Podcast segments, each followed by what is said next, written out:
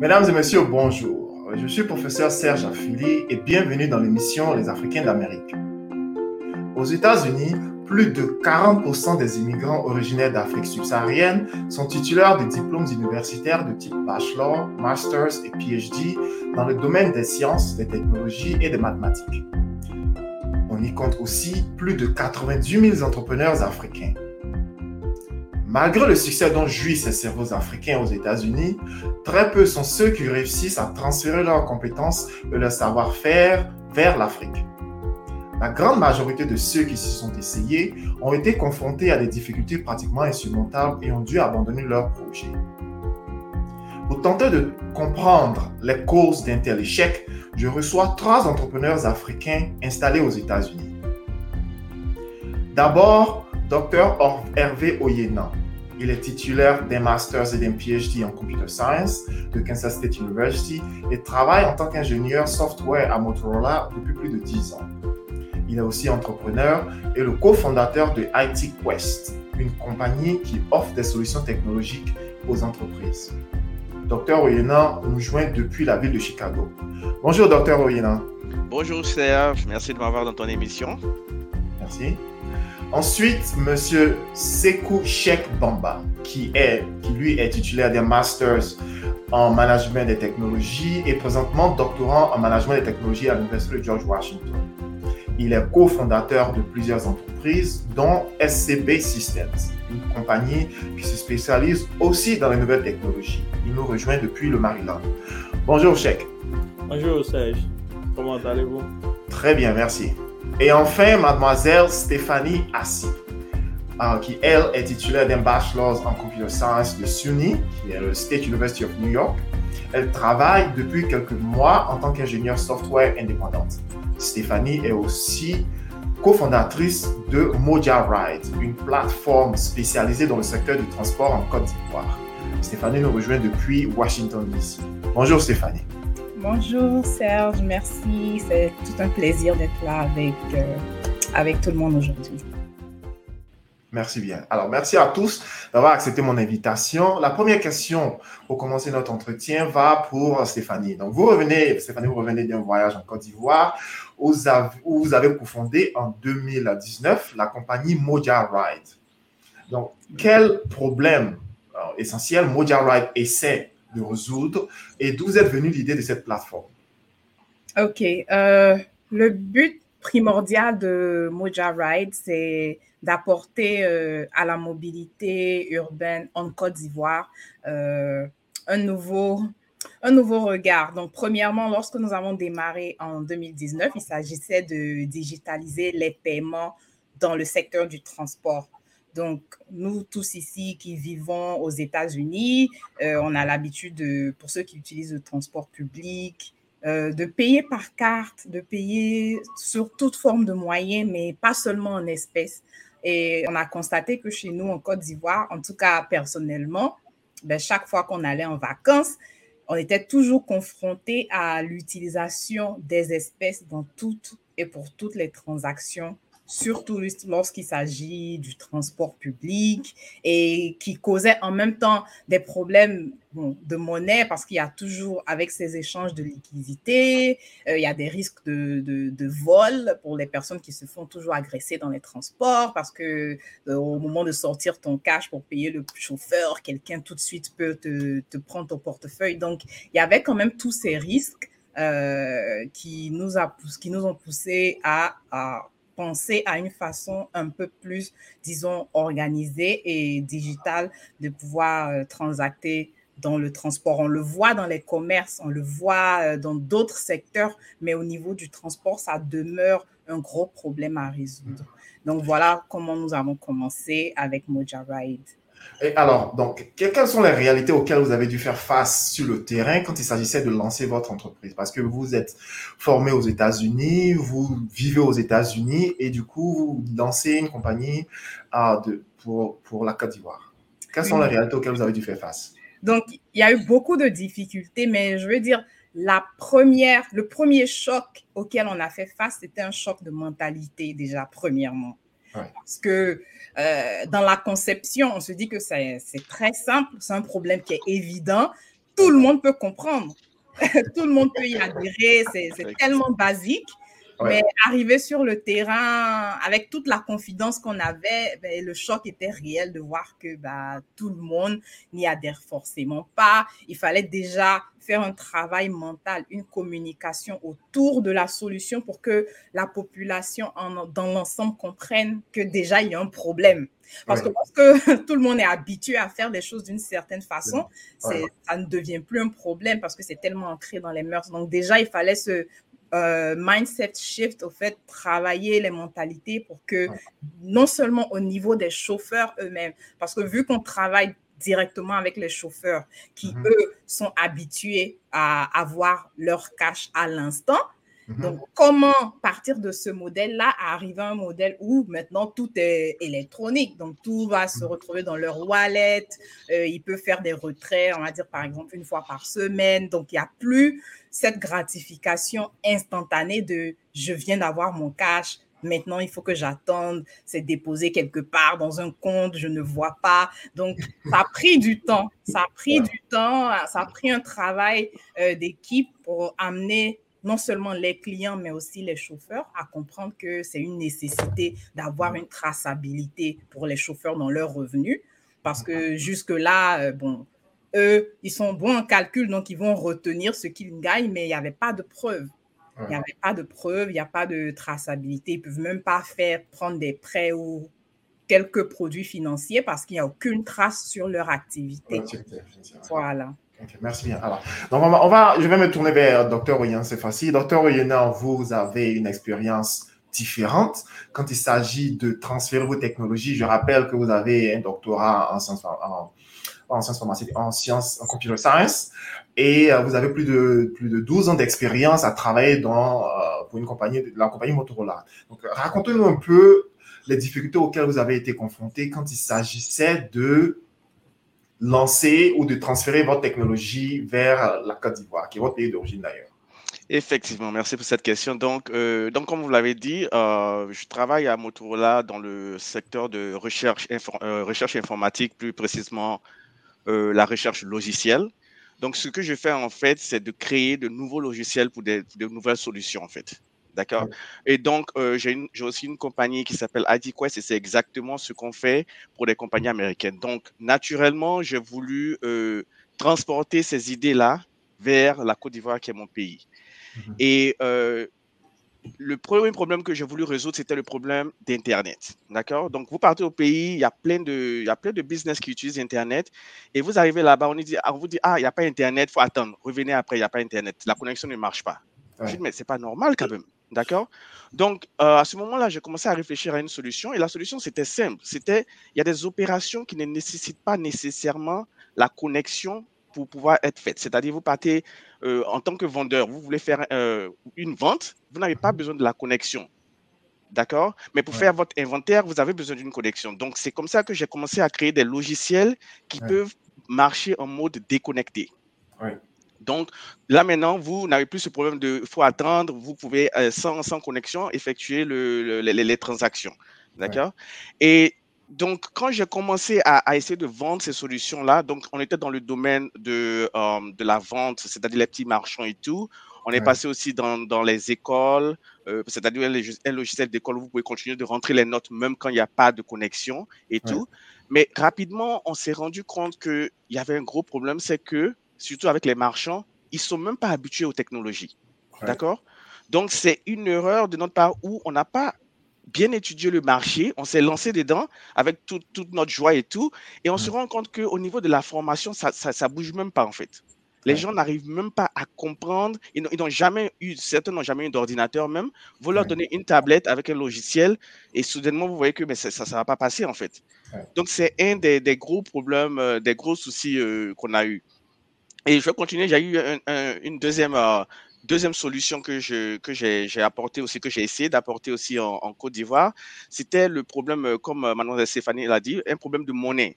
C'est-à-dire, à chaque fois que vous partez quelque part, il n'y a pas de monnaie, c'est tout, c'est tout, tout beaucoup de problèmes pour avoir de la monnaie. Et à ce moment-là, c'était le moment où Mobile Money commençait à, prendre un peu en Côte d'Ivoire avec Orange Money, MTN Mobile Money. So, la solution, elle était simple. Elle était de dire, OK, au lieu de faire des paiements en espèces, c'est de passer au digital, exactement comme mademoiselle Stéphanie disait. Et, et là, comme j'avais déjà des solutions logicielles, j'ai intégré, on était une des premières compagnies à intégrer Orange Money, euh, l'interface Orange Money pour, euh, pour les marchands en fait. Donc Orange Money avait cette interface-là, mais nous, on a intégré ça dans notre logiciel pour pouvoir, euh, pour pouvoir vendre ce, logiciel-là.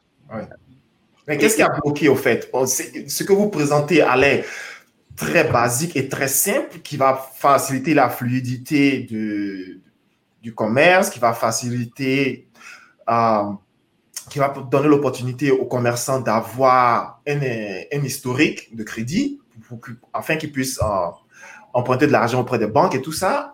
Qu'est-ce qui fait le blocage?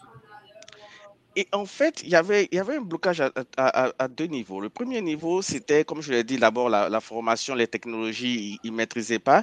Et le deuxième niveau, c'était un moyen, au, niveau financier. Vous avez des, petits marchands qui n'ont pas les moyens de, de, payer pour la solution que vous, vous envoyez. Parce qu'on doit, on a, on a des, des, ingénieurs à maintenir, on a les commerciaux, on a plein de défenses et on a un prix minimum qu'il faut fixer.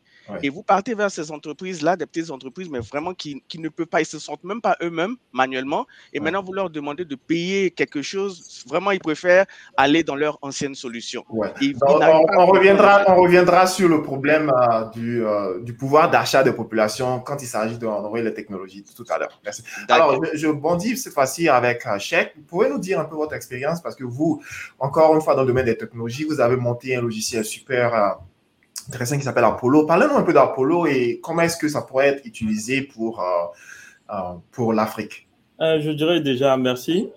Apollo, c'est un écosystème de la santé, en fait, un écosystème sanitaire qui permettrait, parce que déjà en, en 2017, j'ai perdu mon meilleur ami qui était like, ivoirien mm-hmm. à travers, comment on appelle ça, une crise cardiaque. Oui. Et je me suis dit, mais attends, je suis dans la technologie. Je travaille dans la technologie, je crée des trucs innovatifs, je travaille pour les compagnies américaines pour les aider. Mais mhm. pourquoi nos plus grands problèmes en Afrique, comme la malaria, les, maladies transmissibles et tout, on n'arrive pas à les fight? Mon meilleur ami, pour un truc cardiovasculaire, il est mort.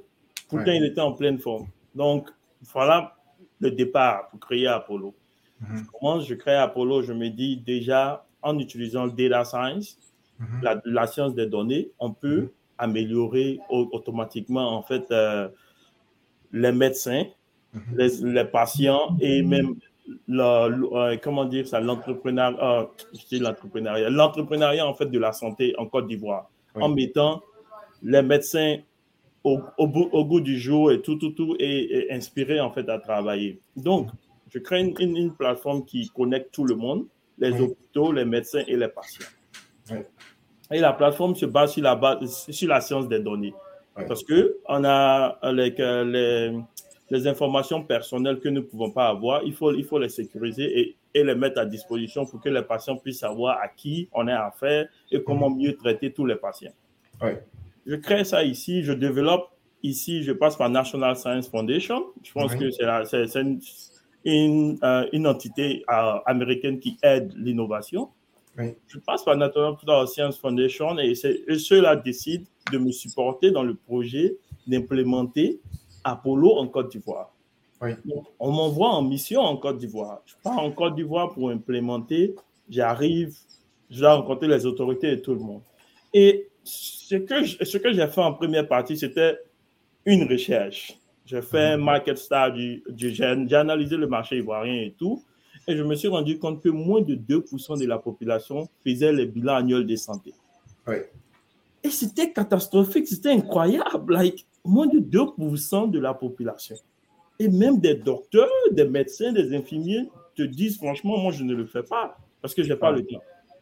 Je me suis dit, mais comment? Ici aux États-Unis, c'est like, chaque année, on, même ton employeur te dit, va faire. On te pousse à le faire. Donc, avec tout ce qui s'est passé, quand j'ai vu ça, le résultat de mon analyse, j'ai dit, OK, je vais essayer d'implémenter cela et j'ai déjà le soutien financier d'une grande entité américaine. Américaine, oui. Donc, quand je pars, que je commence à discuter, je dis, je ne veux pas d'argent, je ne veux rien, je veux qu'on m'ouvre le, le marché pour que je puisse implémenter. Et sachant que l'Afrique subsaharienne a 70% des maladies, des maladies like, dans, dans, dans, le monde, des maladies cardiaques, les maladies transmissibles like, uh, et tout ça. Et mhm. nous avons un, like, la norme mondiale, c'est un docteur pour quatre patients. Oui. Si, non, non, quatre docteurs pour 1000 patients, pardon. Quatre docteurs pour 1000 patients. Là, je peux faire ça. Quatre docteurs pour 1000 patients. Donc, on a 360 jours dans l'année, ce qui amène un docteur à, à, à suivre 250 patients. Oui. Donc, quatre docteurs, ils ont encore plus de like, 100, like 110 jours pour vraiment récupérer et tout. Mais chez nous, on a un docteur pour 1000 patients. Ouais. C'est 1,15 le ratio pour 1000 mhm. patients. Donc, en une année, un docteur même ne peut pas suivre tout le monde. Je me suis dit, OK, si je réduis le temps, euh, le temps en fait d'adaptation, de renseignement et tout, tout, tout. À, au maximum, un médecin pourra avoir même 10 à 20 patients dans la journée. En digitalisant, oui. Ouais. Toutes les gens, je te donne un auditor, je te donne un, un, un, comment dit, summary, un, résumé. Un résumé, merci, un résumé du patient. Tu as toutes ces informations, tu peux déduire et tu avances. Mets ça à la disposition du docteur. Mhm. Bon, je me suis rendu compte que on a, on a un problème en fait d'innovation parce que l'esprit déjà, j'avais des amis docteurs, des amis docteurs en Côte d'Ivoire avec qui, quand ils étaient à la fac, on était tous à la fac et tout, qui m'ont dit franchement, on ne peut pas utiliser ce truc. On ne veut pas. Vous avez raison. Ils disent non qu'ils ne sont pas, ils n'ont pas de temps, ils, ils, vont pas changer en fait leur, leur, leur manière de travailler chaque jour pour s'adapter à la technologie. Mais, mais j'utilise smartphone et j'utilise Facebook chaque jour. Donc, je dis, il y a un truc qui ne, coïncide, qui ne concorde pas ici. Nous avons, like quoi, euh, nous avons un ratio en Afrique subsaharienne, précisément en Côte d'Ivoire, de plus de deux téléphones par habitant. deux téléphones par habitant. Mais vous ne voulez pas utiliser une technologie qui est là, qui, a, qui est déjà validée aux États-Unis par une entité innovatrice hmm. et qui est fondée pour servir l'Afrique. Donc, je me suis, je, me suis rencontré à, un nom direct, je dirais des personnes qui devaient faire partie, en fait, des influenceurs. Parce que, qui n'ont pas, qui pas adopté au projet. Donc, ce qui rend la chose beaucoup plus difficile. Alors, je reviens à la première question qui avait été euh, posée à Stéphanie. Alors, on a une question qui vient de, de notre d'un auditeur, qui est Hélène Maire. Hélène Maire qui demande savoir est-ce que le fait, euh, la question va aussi pour rêver, est-ce que le fait d'avoir une digitalisation, une traçabilité euh, des transactions financières ne veut pas pousser l'État à réclamer des impôts de la part de ces, euh, des, marchands ou des personnes qui utilisent vos plateformes. Est-ce que ce n'est pas, pas une peur d'avoir à payer des taxes plutôt? Bon, nous, euh, dans notre processus, on a les données. Maintenant, c'est, on va dire, aux chauffeurs ou aux transporteurs eux-mêmes de déclarer leurs revenus à l'État. Nous n'intervenons pas dans ce schéma, mais les données sont là. Euh, mais c'est quand même leur responsabilité. L'État n'a pas accès à nos données. Donc, de fait, de fait euh, on va dire, ça ne sera pas reporté comme ça le fait, ça se fait ici, ou mm-hmm. euh, voilà, celui qui collecte. Donc, nous, on a accès à ces données, elles sont sauvegardées de façon sécurisée et tout, mais on ne fait pas de reporting.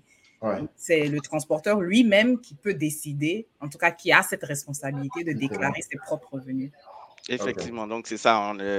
mais le gouvernement a toujours la possibilité, comme ils l'ont fait aux États-Unis, de forcer ces compagnies comme Moja Ride ou ma compagnie à donner les données en fait.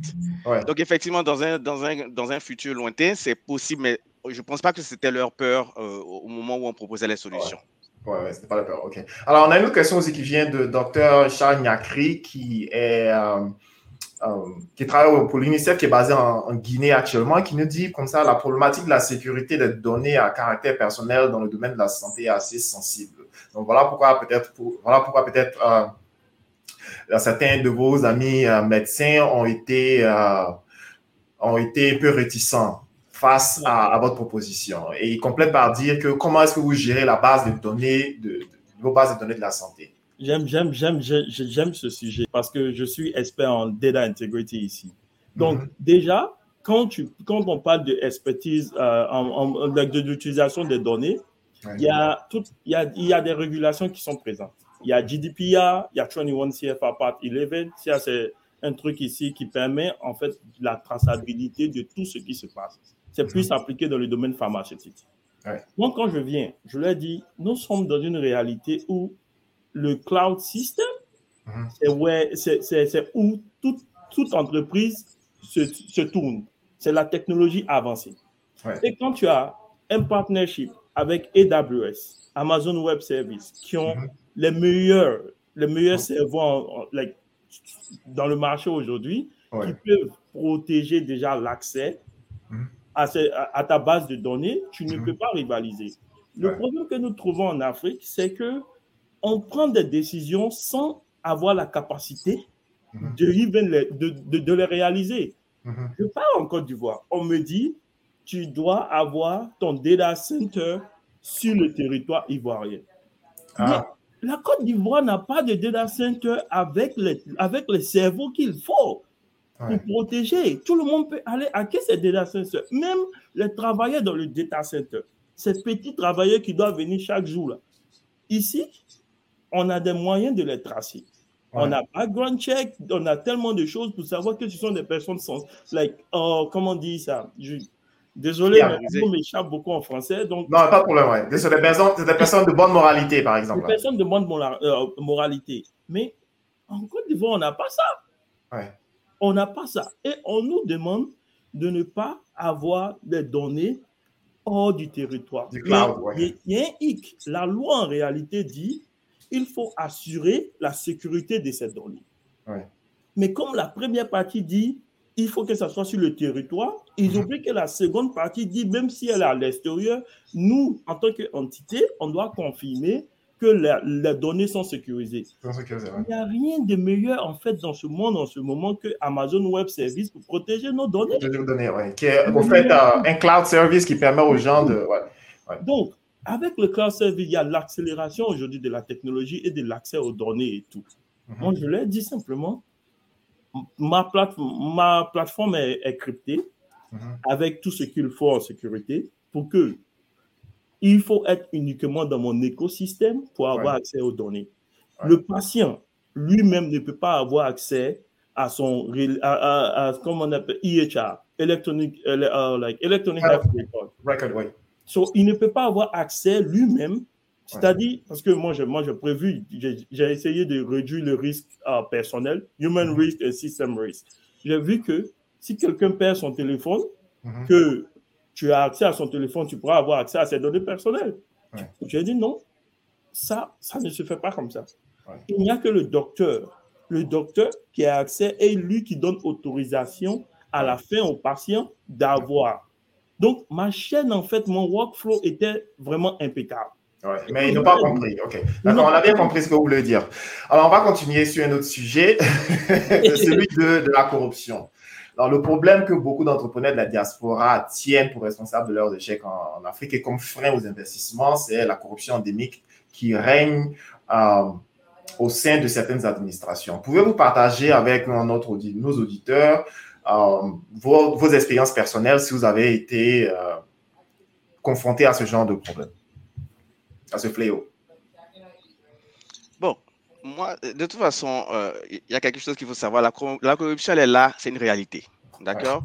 Donc, il ne faut pas qu'on fasse comme si ça n'existe pas. Et, et vraiment, il y, a, y, a, beaucoup de mesures qui ont été prises de toute du côté du gouvernement pour essayer d'éradiquer ce fléau-là. D'accord? Mais malheureusement, il est là pour rester. Donc, en tant qu'entrepreneur, quand vous arrivez quelque part, vous savez qu'il y a un obstacle devant vous. Vous avez deux choix. D'accord? Soit vous suivez le flot, soit vous essayez de vous battre contre ce, ce, fléau-là. Et moi, en tant que mon objectif, c'était d'arriver, de proposer une solution. Donc, je me dis, écoutez, c'est pas le moment de se battre avec contre la corruption, ça existe. On va essayer de contourner ça, de travailler comme, comme on dit, ce sont les réalités du terrain. Donc, moi, pour moi, c'est pas vraiment une raison de l'échec. S'il y a un échec, l'échec, la raison, elle est quelque part d'autre. C'est juste un obstacle qu'il faut essayer de contourner. Stéphanie?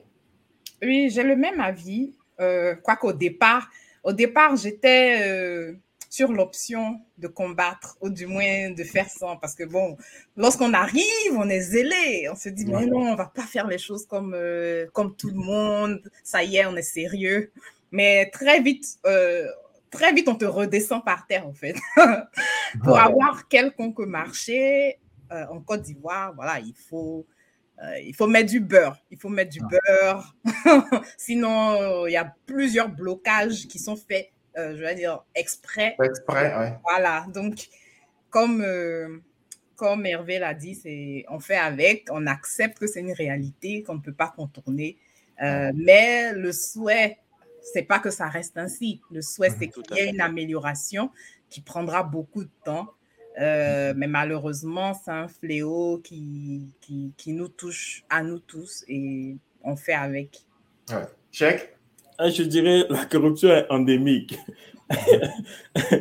quand, tu pars, quand tu pars en Côte d'Ivoire, même le, comment dit, euh, le gardien -hmm. est en griffe corrompu tu veux rentrer dans une société, si tu viens, tu lui donnes 1000 francs, il te laisse passer rapidement, monter. Donc, les autorités, c'est juste une continuité. Quand tu viens dans un pays, il faut t'adapter. Like, le, la, la, première des choses, même dans le PMP, ils le disent. Tu pars dans un pays, quand tu arrives, qu'il y a une personne qui a les entrées faciles et qui décide d'avoir même 10% de ta compagnie ou 15% de ta compagnie, essaie de voir comment légalement tu acceptes cela. Imaginez ouais. que ça, c'est dans les lois du PMP, qui sont like, internationales. Donc, nous, notre erreur, en fait, quand on part au départ, on a ce monde, on a, on a cette vision utopique, en fait, du monde que nous voulons tout changer là-bas. Mm -hmm. Pourtant, on oublie que Rome ne s'est pas fait en une journée. Ouais. On veut changer dès que nous arrivons j'ai un, un, investisseur, un, un, opérateur économique ivoirien qui me l'a dit, Cheikh, tu sais, nous sommes ici. Si nous nous en sortons avec tout ce que tu dis comme corruption, tu n'es pas d'accord, ils n'acceptent pas en fait euh, la, euh, la, valeur intrinsèque de chaque individu, mmh. tu sais, tu ne peux pas venir dans un village et leur montrer comment il faut danser. Ouais. Il faut suivre le courant et lorsque tu deviens le chef du village, tu pourras changer les choses. Les choses ouais. Depuis qu'il m'a dit cela, sincèrement, je considère la, est présente, mais je considère la corruption comme un obstacle qui n'est pas un, obstacle à court terme, mais un obstacle à long terme. -hmm. Donc, il faut faire avec. Et lorsque nous, aurons, nous serons en position de changer, comme, comme Stéphanie l'a dit, ouais. elle a la traçabilité de toutes les données. Ouais. Lorsque vous aurez une, une, une, un truc qui a, comme on appelle audit trail, on pourra en fait voir ce qui se passe.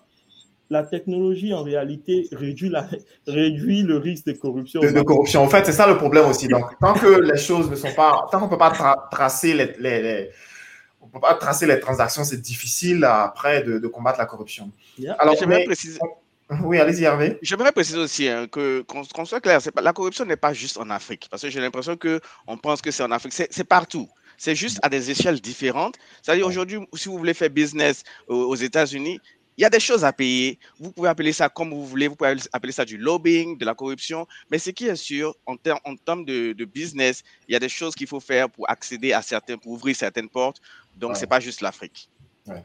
Oui, mais okay. je pourrais ajouter en fait sur ce sujet que le degré, comme, comme, comme Hervé l'a dit, est différent. Ici, quand c'est institution, oh, institutionnalisé, mm -hmm. on voit cela différent parce que là, on peut collecter des taxes. Le gouvernement ouvert où tout le monde est informé. L'information est ouverte pour tout et chacun. Ouais.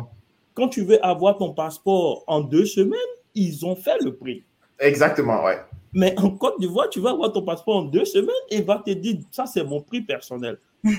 c'est une corruption parce que ça part dans une poche personnelle.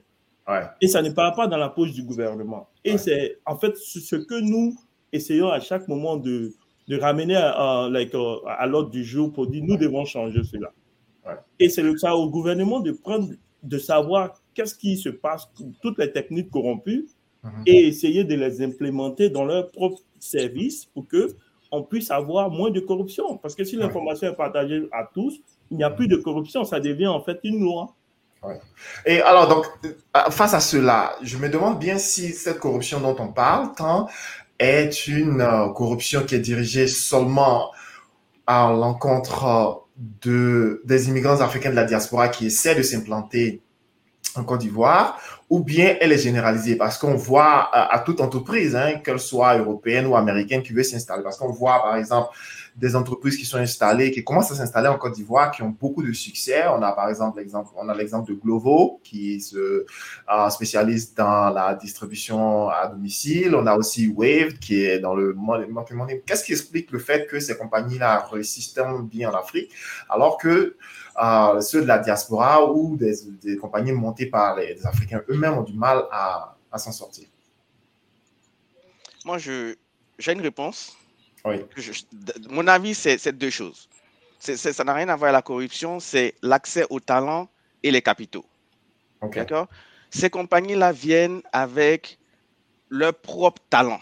C'est-à-dire, euh, ils, ne prennent pas le talent sur place. Quand ils commencent, ils vont commencer avec des gens très expérimentés qui viennent d'Europe ou d'Amérique et ils ont les capitaux. Nous, contrairement, quand on commence, déjà pour avoir accès au talent, on essaie de prendre les talents locaux. Ça va pas, ils acceptent la médiocrité, on peut pas évoluer avec eux. Et on a aussi un problème à l'accès des capitaux. Donc, on a, des difficultés à ouvrir ces portes dont on parlait. Donc, moi, c'est ça qui fait la différence, en fait, entre ces compagnies occidentales et nous qui, venons, nous, les, Africains de la diaspora, qui, essayons de, rentrer dans, dans l'entrepreneuriat. OK. Et moi, j'aimerais ajouter à ce que Hervé a si bien dit, euh, le manque de confiance. C'est triste, mais nos, nos dirigeants n'ont pas confiance en, en la jeunesse ivoirienne n'ont pas confiance en leurs propres euh, ressortissants. Parce que moi, j'ai fait l'expérience personnelle, c'est-à-dire euh, une, une, autre compagnie qui voulait faire la même chose que nous mhm. a eu beaucoup plus de succès que nous-mêmes, euh, Ivoiriens, qui avons essayé de faire pareil. Et, mhm. En fait, c'est ça peut être un blocage mental aussi, mais comme on, est, comme on dit, on n'est jamais euh, prophète chez soi, quelque chose comme ça. Donc, je pense qu'en plus de cela, il y, a, un gros manque de confiance. Mais comment ça se fait que vous, avec votre talent local, euh, encore vous êtes qui pour vouloir venir changer les choses ici? Mais lorsqu'il y a quelqu'un qui vient de l'extérieur, qui a une autre couleur de peau, qui, qui a un gros capital, tout de suite, ça passe. Je, je, dirais que je rejoins Stéphanie et Hervé. mon analyse était que la réalité, c'est que nous ne sommes pas empêchés par la corruption. Nous sommes empêchés par une question de culture et psychologique. Uh-huh. Quand nous venons, déjà en tant que les membres de la diaspora, uh-huh. l'individu lambda, il nous reçoit en disant Oh, vous les Américains, vous, les, vous, vous, les, membres de la diaspora, il y a, il y a un, petit, je sais pas, une petite friction, en fait, qui est déjà présente, mhm. qui n'ouvre pas, en fait, toutes les portes. Mais en plus, c'est que culturellement, euh, euh, culturellement, je dirais que les, les Africains ont, vu, ont toujours vu la couleur blanche mhm. comme, je sais pas, avec un truc supérieur. Donc, quand vous venez la même mentalité. Moi, je vous le dis, hein, en 2020, quand on parlait de Covid, j'ai créé COVID, euh, Apollo COVID-19. La mhm. première application de Covid, de traçabilité de Covid, qui prenait deux risques ensemble. Mais quand j'ai envoyé, j'ai sorti l'application et de tout avant même, avant même les Français. Mais quand j'ai envoyé, je, sincèrement, j'ai été approché par le gouvernement pour lancer et tout. Mais la première personne en Côte d'Ivoire à qui j'ai montré l'application me dit Oh, j'ai juste entendu que la France a fait sortir, je ne vais pas utiliser pour les Français. Ma réponse Alors qu'il y avait la possibilité d'utiliser la même application en, Une meilleure application parce que les Français n'avaient même pas, ils n'ont pas le, talent qu'il fallait pour mhm. pouvoir réaliser ce que nous avons fait. Et je peux vous dire tranquillement, ils ont fait en, sur la base locale. C'est une application française qui a été utilisée en Côte d'Ivoire. Nous construisons, nous, nous, nous, nous, créons des choses pour notre euh, continent. Parce que, je, je, je, le disais une fois lors d'une conférence, il y a une différence entre avoir l'expertise locale et apporter ton expertise. Parce que ce n'est pas du copier-coller, il faut adapter. Mhm. Et nous, nous avons psychologiquement ce qu'il faut pour savoir les réalités africaines. Nous savons comment nous nous, nous comportons, nous savons comment nous approchons certaines choses. Donc, quand nous créons quelque chose, c'est automatiquement mieux fit pour nos pays. Mais la réalité, c'est que tout ce qui vient de l'extérieur, qui n'a pas cette phase d'Africain, de membre de la diaspora, est, accepté de par la population, de par les gouvernements et, plus. pendant Covid-19, je, je, le dis encore, j'ai créé l'application, j'ai envoyé au Burkina le Burkina, j'ai été, été, en même temps content et, surpris. Ils m'ont dit, la France nous a donné une aide et elle a validé une, une, une, une start-up locale qui n'a pas encore créé, qui veut créer. Donc, nous partons avec elle, même si ton produit est là qu'on veut utiliser, mais on pourra pas, le gouvernement ne pourra pas utiliser le produit. Mais chèque, je voulais ajouter, est-ce que ça ne revient pas en fait au problème de financement? C'est-à-dire, il y a des gens qui viennent toujours avec beaucoup de financement mhm. et il y a des gens qui viennent sans financement. Donc, je me dis, mais une compagnie occidentale, quand je la vois venir, je mhm. sais qu'il y a beaucoup d'argent qui viennent en même temps. Quand je vois mes frères africains, je dis, mais je n'ai vu 100. Vous 100 là, vous n'avez jamais emmené de l'argent. Mhm. Bon, à la fin de la journée, effectivement, peut-être que vous êtes très, euh, très intelligent et très fort, mais si l'argent ne suit pas, comme je dis, j'insiste sur le, financement, les capitaux, si ça ne suit pas, ça, devient difficile pour les, locaux d'accepter, d'ouvrir les portes, en fait. Moi, c'est comme ça que je vois ça. Merci. Parce que quand je, quand je, quand je l'ai dit, quand je parlais d'Apollo, je l'ai dit, j'avais le financement de National Science Foundation. On sait que c'est 1,2 million de dollars qu'on qu'on met à disposition. Mais à chaque fois que j'ai créé quelque chose, le côté financier, quand je parle, je l'ai dit, sincèrement, nous sommes tous ici, nous gagnons nos vies, mais on n'attend pas, en fait, d'avoir des financements locaux. On vient pour changer. C'est un peu plus norme, parce que si nous voulons gagner de l'argent, on le sait tous, créer une, une solution américaine te fera être le prochain Jeff Bezos. Easy. Mhm. Parce qu'on a, on a, on, a le talent qu'il faut, mais on a ce, en fait ce continent-là à cœur. On veut changer, on veut améliorer l'Afrique. Quand nous créons des choses, on ne va pas leur demander l'argent. Mhm. Je l'insiste hein, parce que quand, tu pars quand tu vers eux, que tu leur dis, on a besoin d'argent, on te ferme la porte. Mais quand tu viens et que tu leur dis, on n'a pas besoin d'argent, mhm. on a besoin que vous utilisez la solution adéquate pour améliorer les choses localement et permettre aux gens de vivre de meilleures vies. OK. On va, progresser sur un autre sujet qui a été euh, touché brièvement par, par euh, Dr. Oyenan tout à l'heure, c'est celui de, de donneur d'ordre. Parce que un reproche que l'on fait beaucoup aux entrepreneurs de la diaspora, c'est qu'on se dit, bon, euh, ils se comportent comme des donneurs d'ordre, c'est-à-dire qu'ils restent en Occident dans leur confort, dans leur maison climatisée, dans leur belle voiture, et ils laissent les locaux n'est-ce pas, gérer leur compagnie. c'est ce qui fait que souvent les choses tournent, tournent très mal. Donc, qu'est-ce que vous répondez face à cette, euh, à, cette, à ce reproche qui est fait aux gens de la diaspora? Parce que nous sommes tous ici basés aux États-Unis, nous avons fondé des compagnies, mais personne n'a abandonné son boulot, fait vendu, sa maison et reparti en Afrique pour mettre de façon concrète ces, euh, ces solutions-là à la disposition des populations. Qu'est-ce que vous répondez aux reproches qui, qui est fait? On va commencer avec euh, Stéphanie. bon, moi déjà, premièrement, on sait que l'entrepreneuriat, pour que ça soit fait correctement, du côté de l'entrepreneur, ça doit être des risques calculés. Donc, je comprends, je comprends peut-être la frustration de certains. Ah bon, laissez tout derrière, venez, venez ici, comme on dit là. On a tous... Parce que c'est ce qu'on entend très souvent de la part des dirigeants. Venez, venez en Afrique, mais venez pourquoi Donc, si, si l'écosystème était fait de sorte qu'en venant, en rentrant, on ait euh, des conditions favorables à une adaptation ou bien une réintégration assez souple, je pense que beaucoup le feraient.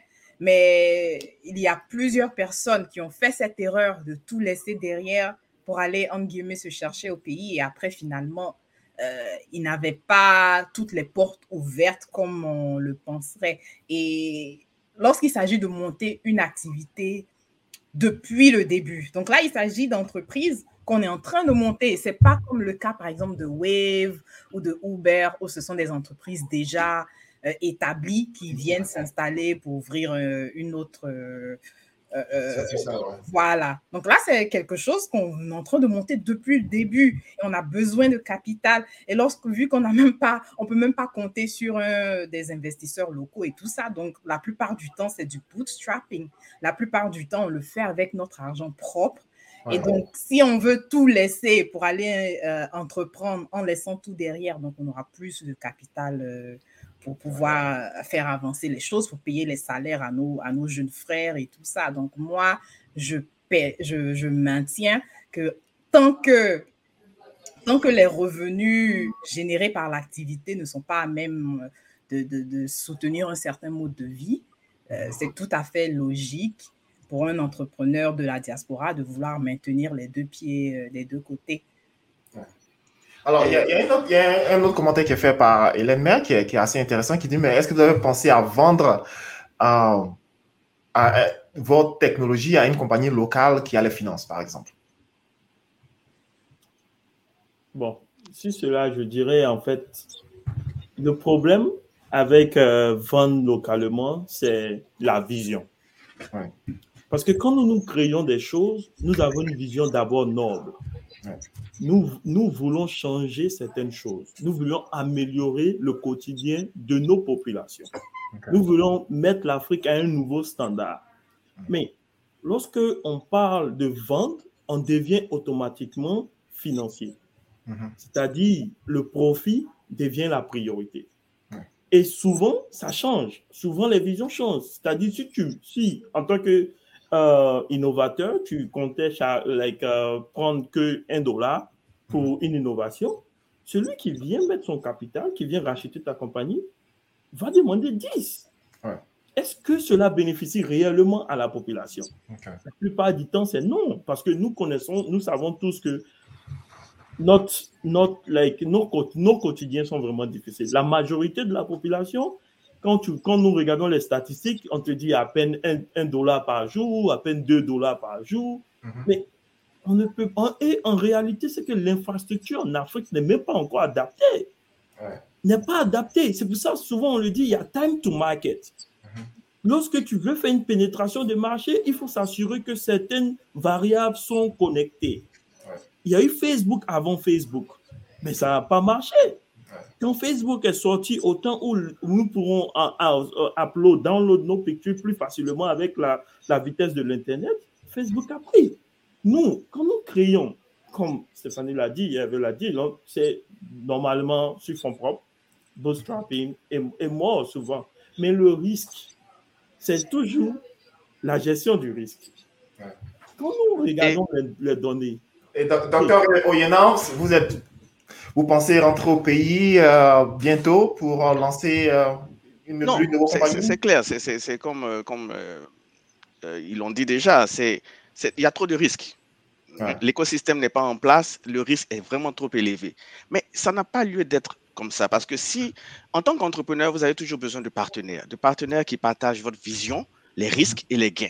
D'accord? Donc aujourd'hui, moi, j'aimerais être aux États-Unis en train de chercher les capitaux Mhm. d'accord, pour pouvoir les payer. Et j'aimerais que eux, localement, ils soient en mesure de partager cette vision-là pour, pour, pour, nous amener vers où nous voulons aller. Mais mhm. malheureusement, ce n'est pas possible. Mhm. Nous avons des exécutants dans nos pays. Ils ne savent pas, ils n'ont pas l'esprit d'entrepreneur. Aujourd'hui, tout ce qu'ils cherchent, c'est leur salaire. Et ça, c'est un problème. Si vous êtes là pour le salaire, vous ne partagez pas la vision, on a un problème là. Donc, c'est pour ça que ce, ce, ce, ce concept de donneur d'ordre-là, est, je suis obligé de donner des ordres, mais moi, ce n'est pas ce que je veux, en fait. Mhm. Je veux quelqu'un qui puisse exécuter la vision, qui est déjà locale, et on partage et les gains, les risques et les pertes. Fait. Et il y a un commentaire qui vient de, de Dr. Landry Mélène, qui est, merci de, de nous joindre, qui est actuellement dans le Kentucky, qui dit par exemple que celui qui n'adopte pas la vision de votre projet ne peut pas le mettre en exécution. Mais alors, comment trouver ces personnes-là qui partagent? Parce que, je vais dire, en restant ici, c'est très, très difficile de trouver des personnes qui vont partager vos idéaux et qui sont prêts à s'engager au même niveau que vous êtes. Bon, je dirais le premier problème des, Africains, c'est instant gratification. On veut avoir tout immédiatement tout de suite, faire l'effort.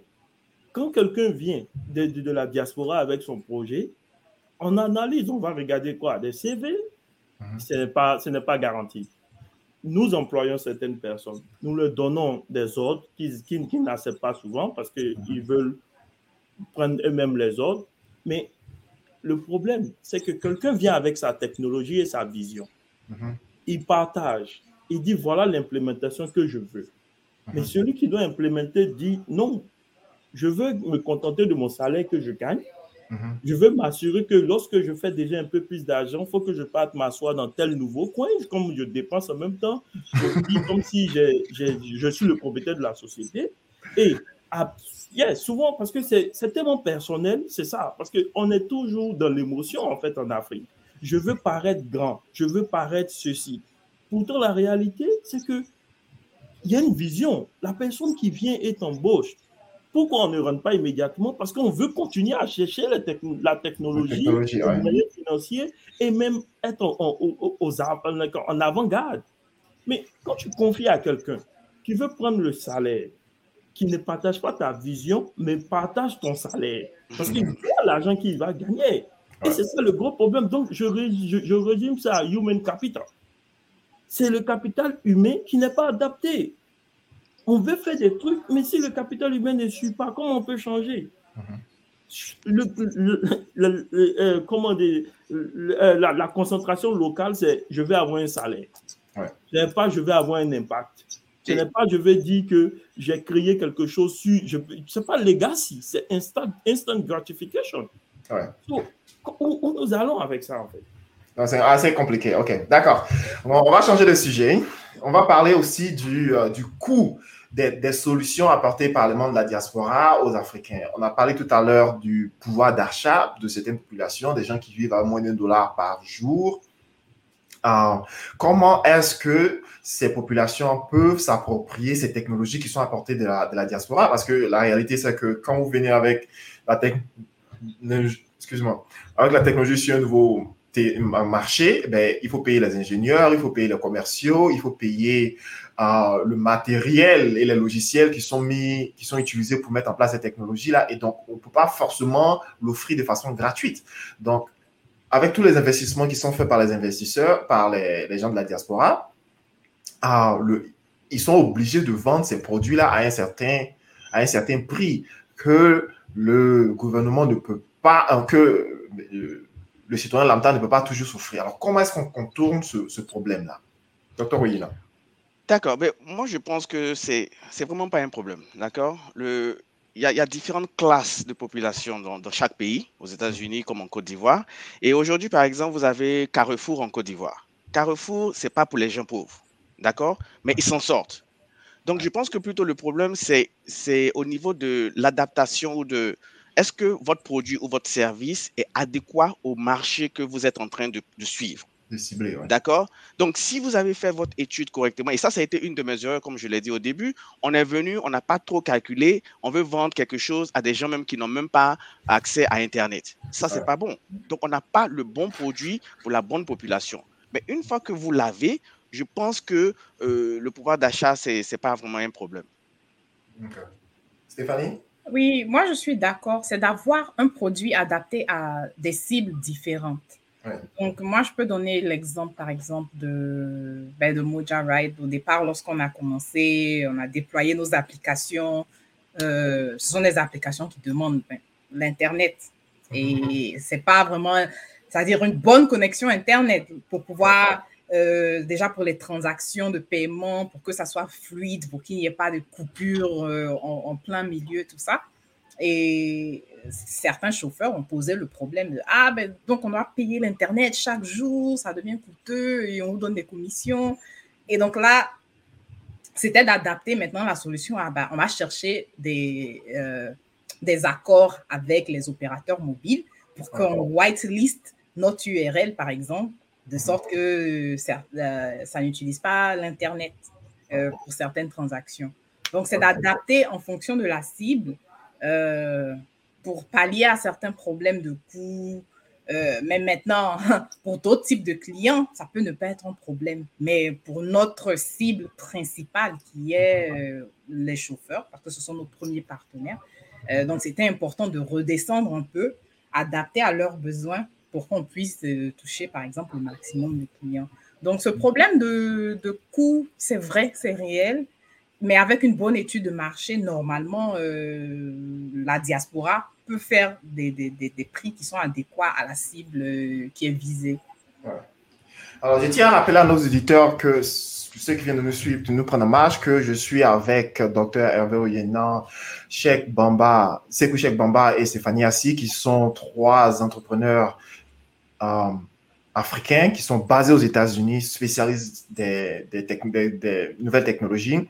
Et nous parlons aujourd'hui de comment transférer les compétences de la diaspora vers l'Afrique. Alors, un autre problème auquel nous devons faire face, c'est celui du manque de solidarité. Là, sur ce plateau, j'ai trois experts en IT, c'est-à-dire en sciences, euh, en computer science, mais et trois personnes qui ont monté trois entités différentes. Alors, moi, la question que j'ai envie de poser, c'est pourquoi est-ce que la majorité des initiatives de la diaspora se fait de façon individuelle au lieu d'être fait à travers des groupes ou des fers d'influence, par exemple? Pourquoi est-ce que les gens de la diaspora n'arrivent pas à se mettre ensemble pour constituer des ensembles forts et ensuite pouvoir aller comme un groupe soudé proposer ces solutions-là? Ben, je, je, peux commencer, si vous permettez. Mhm. C'est quelque chose qui se fait et qui s'est déjà fait. Enfin, j'ai vu des exemples. Euh, le problème qui survient, c'est le même problème euh, dont on a parlé tout à l'heure avec euh, la population, la mentalité ivoire, enfin en, Afrique en général, c'est mhm. le problème de gain individuel. Donc, le fait d'être, de dire qu'on est dans la diaspora, ça n'a pas changé certaines habitudes. Ça a juste déplacé le problème d'un continent à un autre. Mais il y a encore, il y a encore certaines personnes encore ça va. Mais je veux dire, ce problème-là, on peut le retrouver même ici. C'est-à-dire, euh, nous trois, enfin nous quatre même d'ailleurs, on peut essayer de s'associer, de monter mhm. quelque chose de magnifique. Mhm. Mais par derrière, il y aura quand même un, certain gain personnel qui va commencer à prendre le dessus. un moment ou un autre. Peut-être pas dans les débuts, mais peut-être lorsque l'argent va commencer à entrer, c'est mhm. que, ah oui, bon, si moi je vais faire ça tout seul, euh, je pourrais. Donc, euh, je pense qu'il y a ce truc-là qu'on a, surtout en Afrique francophone, il y a beaucoup de gains individuels qui priment sur euh, le, bien-être de la société, que je n'ai pas constaté, par exemple, chez les anglophones.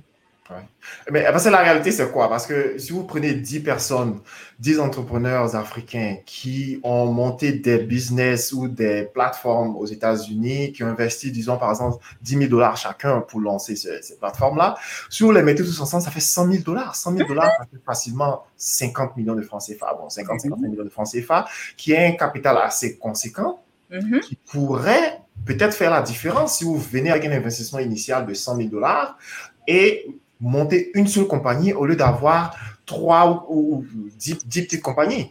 Mm-hmm. Mais le problème est un peu, un peu quelque part d'autre aussi. On a parlé de la vision. Aujourd'hui, l'argent c'est bon, mais si on ne partage pas la même vision, très vite on va se séparer. D'accord Parce qu'une fois que vous avez le, capital, comment on utilise ce capital-là? C'est mm-hmm. ça qu'en fait qu'il faut, qu'il faut décider. Donc moi, je pense que la collaboration, elle est, elle est bien pour tout le monde. C'est-à-dire, quand il y a un groupe, on avance plus vite. Ça, c'est clair, que ce soit entre Africains, entre Africains de la diaspora ou même entre euh, Africains et Occidentaux. La collaboration est toujours bien. Mais il faut qu'on ait euh, une structure en place pour faciliter cette collaboration. Aujourd'hui, nous avons une plateforme où nous sommes quatre ici. Il y a peut-être des, des, auditeurs qui vont, qui vont nous connaître et tout. On peut se mettre ensemble. Mais la plateforme, il faut qu'elle soit systématique. Il faut qu'on ait accès aux talents il faut qu'on ait accès aux incubateurs, il faut qu'on ait accès aux fonds d'investissement et que là maintenant, quand je sais que j'ai un endroit où je m'en vais, je peux trouver des gens, on peut discuter de la vision et on peut se mettre ensemble. Mais là, quand c'est ad hoc comme ça, quand c'est un peu au hasard, c'est un peu difficile en fait. Je dirais en fait, il y a un problème d'intelligence émotionnelle. Mm-hmm. Like, comment je vais m'expliquer? L'intelligence émotionnelle ici, c'est la majorité. Nous sommes dans la diaspora. Nous, avons, nous pouvons avoir une même vision. Mais il y a un problème de loyauté qui vient à un certain moment. Parce que chacun veut être, on pourra le dire, CEO ou je dirais le président, ou mhm. avoir tous les honneurs. Sachant que en oubliant en fait le côté de l'équipe qui fait qui gagne. Chacun veut être à la, au, euh, comment prendre la gloire, s'attribuer la gloire. Mhm. donc, ça crée un problème déjà en travaillant. Une personne va venir être émotionnelle, dire je ne veux pas que on me traite comme ça, je veux pas que parce que moi j'ai créé des entreprises. J'ai eu des partenaires de la diaspora, des Ivoiriens. Mais je peux vous dire que j'ai eu de, de, grands échecs dus à certaines personnes qui étaient dans mon équipe. Des Ivoiriens. Juste, ou qui, qui, juste, qui, qui, se sont basés sur une base où on, on, on, ne retire pas le côté professionnel du côté personnel. Donc, qui ont mélangé les deux et qui n'ont pas délivré, qui n'ont pas travaillé comme il se devait, ou qui, ont, et qui, ou qui ont dit je veux faire partie de l'entreprise, mais je ne vais pas, je ne partage plus la vision, ou je ne vais pas mettre mon effort. La réalité, c'est que il faut que on puisse savoir en fait départager le côté professionnel mhm. du côté personnel. Quand nous parlons de, du travail, nous parlons de, se mettre en équipe, créer quelque chose, il faut qu'on soit sincère. Il y a une vision, il y a un objectif et il y a une marche à tenir. Il faut que tout ça soit défini et que chacun puisse respecter, bon, je dirais en fait, euh, comment on appelle ça, son accord, son contrat. Parce que nous le disons, oh, quelqu'un peut venir, il, fait partie de votre entreprise, vous le mettez même CEO ou CTO, ou n'importe quel poste. Il part dans sa position avec ce qu'il doit faire, il demande de prendre votre place ou la place de quelqu'un, juste par émotion. Donc, en réalité, nous avons tous essayé ici avec certains frères, certains, bon, on dira, certains membres de la diaspora. Mais la réalité, c'est que lorsqu'il y a échec, il faut pouvoir être accountable, il faut pouvoir reconnaître, il faut, il faut qu'on accepte de se dire la vérité. Et il faut que chacun puisse savoir que une équipe est forte ensemble. La, la collaboration amène plus loin. Et c'est une équipe. Quand on dit une équipe, on ne dit pas une seule personne. Donc, si nous changeons cela, on pourra avoir quelque chose. Mais à, ce moment, il y a le problème de instant gratification, de la loyauté, de la vision. Mm-hmm. Non, c'est compliqué. Eh je pense que c'est pour ça qu'il faut une structure. Euh, ce que mm. vous êtes en train de dire, c'est ça. C'est-à-dire, on essaie de faire ça entre nous-mêmes et tout, mais il y a des structures qui sont là pour ça. Par exemple, je pense aux incubateurs. Si aujourd'hui vous emmenez votre startup dans, dans, un incubateur, mais il y a des coachs qui sont là, il y a des coachs business qui sont là, ils vous apportent un peu de financement, ils vous apportent cette rigidité-là, et ça ne va mhm. pas aller dans le désordre comme ça en fait. Donc c'est cet écosystème-là que je pense qui est nécessaire pour éviter les échecs dans cette collaboration. Oui, tout à fait. Stéphanie, un dernier mot? Oui, merci. Je voulais ajouter. Euh, il y, a, y, a, un écosystème qui est là, quoique ce n'est pas euh, c'est pas visé pour la diaspora ivoirienne ou africaine, mais il y a plein d'accélérateurs aux États-Unis, il y a plein d'incubateurs aux États-Unis. En tout cas, je pense qu'en matière d'écosystème, mhm. tout est, tout est fait pour que des startups réussissent ici aux États-Unis. Mais je pense qu'au niveau de la diaspora ivoirienne, euh, à mon niveau, je pense qu'on n'a pas assez de networking. On ne se connaît pas. Bon, moi, si je sais, si je savais, par exemple, en 2018, que je lui avais Monsieur Hervé Oyenan, avec l'expérience qu'il a, avec qui je pouvais, par exemple, collaborer pour monter quelque chose, mais mhm. j'aurais pu l'approcher et dire, tiens, voici, j'ai cette idée, on s'associe. Donc, je pense qu'on n'a pas un réseau euh, professionnel qui est assez euh, Fort. structuré, voilà. Mhm. Donc, moi, euh, les Ivoiriens de la diaspora, j'en connais très peu seulement ceux qui sont dans mon environnement immédiat. Et quand il y a, par exemple, des événements par-ci, par-là, on va dire très rares, je peux rencontrer d'autres. Mais euh, dans le grand ordre des choses, je ne sais pas vers qui me tourner. Si j'ai, par exemple, une idée, euh, une idée à un billion de dollars, je ne sais pas vers qui, peut-être chèque, parce qu'il est plus proche. Mais donc, je pense qu'il y a un problème de networking où on ne se frotte pas assez pour savoir avec qui je peux travailler ou bien qui a telle ou telle compétence. Et c'est un peu l'objectif aussi des, Africains d'Amérique, le podcast, c'est de mettre en, exergue l'expertise des immigrants africains. Et j'ai réalisé près de 33, aujourd'hui c'est le 34e épisode de, de du podcast, merci. Mais je veux dire, c'est tous ces experts-là, que ce soit dans le monde du sport, dans le monde de la médecine, de la pharmacie, et toutes ces personnes-là, pour les mettre, vous dit qu'on a des experts qui font très, très bien leur boulot aux États-Unis. Il faut les connaître, ces personnes-là, et utiliser comme personne ressource. Peut-être que ça va créer des affinités par le futur, mhm. mais ce que vous dites, Stéphanie, est absolument vrai. On ne sait pas qui fait quoi, qui est spécialisé dans quoi. Il y a certaines personnes qui n'ont même pas de profil LinkedIn. Vous voyez ça? Vous êtes professionnel, vous travaillez aux États-Unis, vous n'avez pas de profil LinkedIn. Comment est-ce qu'on vous découvre? Comment est-ce qu'on tape dans votre potentiel? voilà. Pour finir, je donne euh, la parole à chacun de vous pour nous donner euh, un mot de fin pour la conclusion.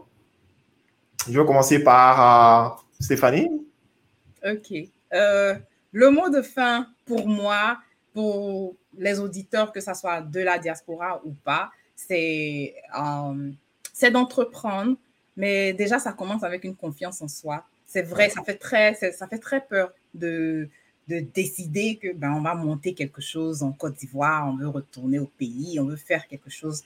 Euh, l'environnement même, ça fait un peu peur parce qu'on est un peu intimidé, surtout si on ne connaît pas des gens à en interne pour nous débloquer certaines choses. Mais il y a toujours des personnes pour aider. C'est ce que moi, j'ai découvert c'est ce que mon expérience m'a appris, c'est que même dans les blocages, il y aura toujours quelqu'un qui aura envie, qui va aimer la dédication avec laquelle on travaille, la rigueur avec laquelle on travaille et qui va vouloir nous, ouvrir des portes. Donc, c'est vraiment pour ceux qui ont des idées ou peut-être qui dorment sur certaines choses, mais on ne sait pas trop.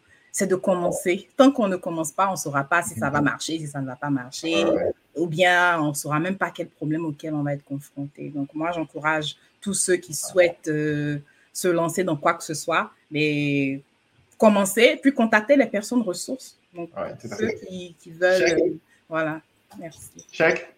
Puis on va finir avec Dr. dans la fin. OK. Je dirais déjà, like, euh, merci. Merci beaucoup à Serge pour, pour cette initiative déjà. Rencontrer Stéphanie et Hervé. Et sont des, des, conversations très enrichissantes. ce que je dirais, c'est que lorsqu'on commence une innovation ou on se lance dans l'entrepreneuriat, il faut déjà trouver sa passion et mhm. savoir que cette route entrepreneuriale n'est pas facile, mhm. mais le résultat sera au-delà de nos attentes. Et toujours savoir qu'en tant qu'Africains, mhm. nous sommes destinés à faire mieux que tout le monde. Donc, rester dans cette phase et continuer, continuer, continuer, ne jamais relâcher. OK. Docteur Rénan, dernier mot pour la fin? Ben, c'est simple, qui ne risque rien à rien.